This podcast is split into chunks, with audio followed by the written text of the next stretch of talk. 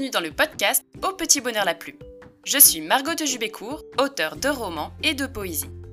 Vous avez envie d'écrire mais vous n'osez pas vous lancer? Vous avez besoin d'un booster de motivation dans votre projet d'écriture? Ce podcast est fait pour vous. Chaque semaine, je vous aide à nourrir la petite flamme passionnée que vous avez au fond de vous et à aller au bout de vos projets. Bonne écoute Aujourd'hui, on s'attaque à un sujet majeur dans le roman, les personnages. Ils prendront une place plus ou moins importante selon le genre du récit, mais ils sont ce qu'il y a de plus humain dans votre histoire et en tant que tels, ils deviennent un canal. Ils font le lien entre l'histoire et le lecteur qui va s'identifier à eux. On peut classer les personnages en trois types. Les personnages principaux sont les héros de votre histoire. Ils influencent le cours des événements et les événements les impactent aussi. Les personnages secondaires sont plus en retrait. Ils n'influencent pas directement l'intrigue ou pas toujours. En revanche, ils ont un impact sur le personnage principal. Ils peuvent être ses amis, par exemple. En dernière place, on a les figurants. Ceux-ci ont en général une personnalité peu poussée parce qu'on n'a pas besoin de connaître toute leur vie, mais ils peuvent ajouter du caractère au récit. Ce sont par exemple un voisin, le boulanger du coin, un collègue, etc. Dans cet épisode, on va se concentrer sur les personnages principaux parce que ce sont les plus intéressants, ceux qui demandent le plus de travail. Après, si vous voulez qu'on aborde les autres types de personnages dans un prochain épisode, n'hésitez pas à m'en faire part. Alors, quand on veut créer un personnage, au début, on pense souvent à lui faire une fiche d'identité.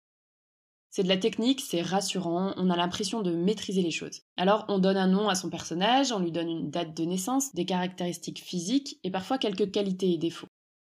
Cette fiche d'identité peut bien sûr être un point de départ, mais généralement ce qu'on note dans les cases, ce sont des éléments accessoires qui n'auront pas d'influence sur l'histoire.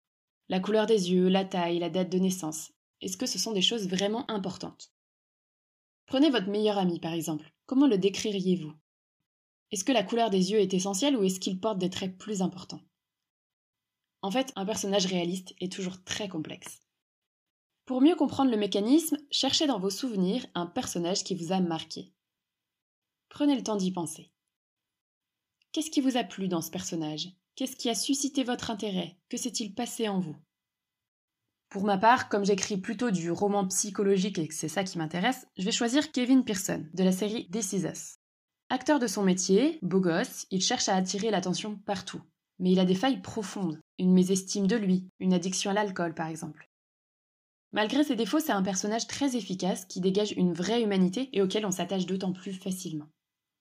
Alors quelle est sa recette? Bon, je vous le dis tout de suite, on n'aura pas le temps d'explorer tout ce qui fait un bon personnage. On va s'arrêter au point essentiel parce qu'il y a trop de choses à dire. Pour moi, la recette de Kevin Pearson tient en trois points majeurs. D'abord, il porte des contradictions. Il oscille en permanence entre le bien et le mal. Les grands choix qu'il doit poser déclenchent des conflits intérieurs qui le rendent très humain. Ces contradictions, d'où viennent-elles? Premièrement, de sa constitution. L'être humain porte toujours à la fois du bon et du mauvais. C'est automatique. Nous avons tous un penchant pour des bonnes et des mauvaises choses. Kevin, par exemple, a besoin de briller depuis tout petit. Il veut devenir le meilleur partout pour s'attirer la fierté de son père. Deuxièmement, de son histoire. Nous avons tous une histoire et c'est une chose que beaucoup d'auteurs oublient. Nous avons vécu des événements qui nous ont marqués, des victoires, des blessures. Nous avons peut-être cédé à de mauvaises habitudes ou à des complexes qui ont fini par modifier notre comportement. Le manque de confiance de Kevin l'a par exemple amené à écraser son frère pendant toute leur enfance et à céder à l'alcoolisme un peu plus tard. Ces éléments influent sur ses relations avec les autres personnages. Troisièmement, troisième point de contradiction, les désirs. Kevin a beaucoup de défauts, mais il a aussi l'envie d'être quelqu'un de bien. C'est une aspiration profonde qu'il fait évoluer en permanence et qui entre en conflit avec ses blessures et ses défauts. Poser un choix devient un combat pour lui, parce qu'il est entraîné par toutes ses tensions intérieures, par ses pulsions, par ses mauvais penchants, mais aussi par ses désirs. Le deuxième grand ingrédient de la recette, c'est que Kevin a une présence très forte. Il n'est pas seulement décrit en trois adjectifs. Il vit, il réagit, il évolue en permanence. Donner des défauts à un personnage juste pour les citer ne sert à rien. On se fiche un peu que votre héros soit gourmand si ça n'a pas d'impact sur l'histoire. En revanche, s'il a une histoire à régler avec la nourriture, un problème de surpoids qui l'empêche de mener sa quête correctement, là ça devient intéressant.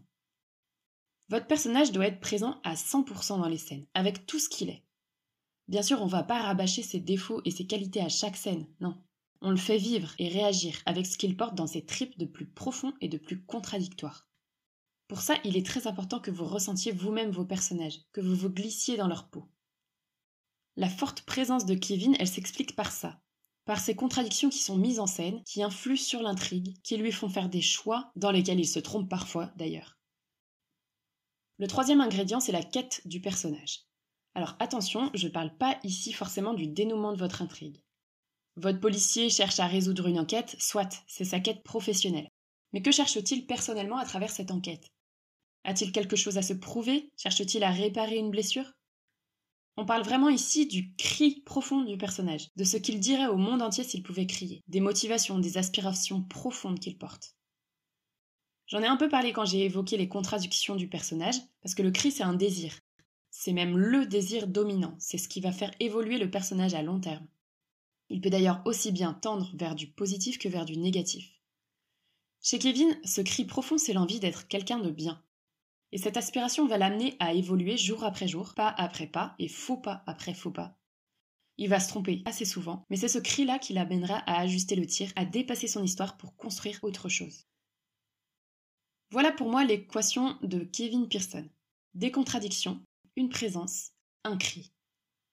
Bien sûr, il y a beaucoup d'autres choses qui peuvent construire un bon personnage. Attention toutefois car il existe quelques écueils. Par exemple, certains auteurs s'amusent à donner à leurs personnages des tics, des phobies, des habitudes un peu décalées. Et c'est pas une mauvaise chose. Hein. En revanche, ces détails peuvent devenir un piège si vous n'avez pas travaillé votre personnage en profondeur. Ne vous noyez pas dans les détails avant d'avoir exploré le noyau de votre personnage, ce qui en fait le cœur. Sans quoi vous risquez de tomber dans un deuxième piège, créer un personnage lisse, sans caractère et sans défaut. C'est pas forcément un problème si c'est un personnage secondaire ou un figurant, ou encore si votre histoire est volontairement construite sur un personnage effacé. Mais ça devient dommage quand c'est un personnage auquel vous voulez que vos lecteurs s'attachent. Pourquoi? Parce que peu de gens s'attachent au personnage parfait. Il leur manque une part d'humanité, de personnalité. Vos personnages ont besoin de relief.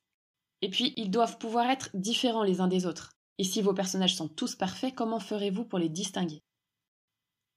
Le troisième piège, c'est de glaner des qualités, des défauts, des traits de personnalité et de les assembler au hasard. Vous pourrez éventuellement en faire quelque chose. Mais il faut que vous arriviez à ressentir vos personnages, à vous glisser dans leur peau et à trouver une cohérence dans cet ensemble de contradictions. Parce que oui, un personnage porte des contradictions et évolue en permanence. Pour autant, il doit être cohérent avec lui-même. Kevin a ses écueils, ses tensions intérieures, mais il fait ses choix en fonction de ce qu'il porte en lui. Et d'ailleurs, on comprend ses choix, même si on ne les cautionne pas toujours. Ils sont réalistes. Dernier point, ne vous enfermez pas dans une personnalité figée. C'est un autre piège qu'ouvrent les fiches personnages. On a envie de fixer les choses pour toujours. Luc Henry sera orgueilleux et Jeanne-Cécile généreuse. Ok. Mais chacun va quand même évoluer un peu ou beaucoup. Nous évoluons tous en permanence et notre caractère change aussi au fil des jours. Kevin Pearson aura peut-être toujours besoin d'être valorisé pour se sentir bien, mais son aspiration profonde, son cri intérieur, le fera tendre vers une vie plus équilibrée. Il va évoluer peu à peu et c'est un aspect essentiel du personnage. Bon, je pourrais encore parler très longtemps sur ce sujet. Il y a une infinité de possibilités pour construire un personnage. Tout simplement parce qu'il y a une infinité d'histoires, de traits de caractère, de contradictions dans l'humanité. Réfléchissez bien aux personnages qui vous ont le plus marqué. Pensez aussi aux personnes qui vous entourent. Il n'y a pas une méthode unique pour construire un personnage. La chose la plus importante, c'est que vous les ressentiez. Alors allez en profondeur. Ressentez vos personnages à fond. Et vous verrez, c'est passionnant.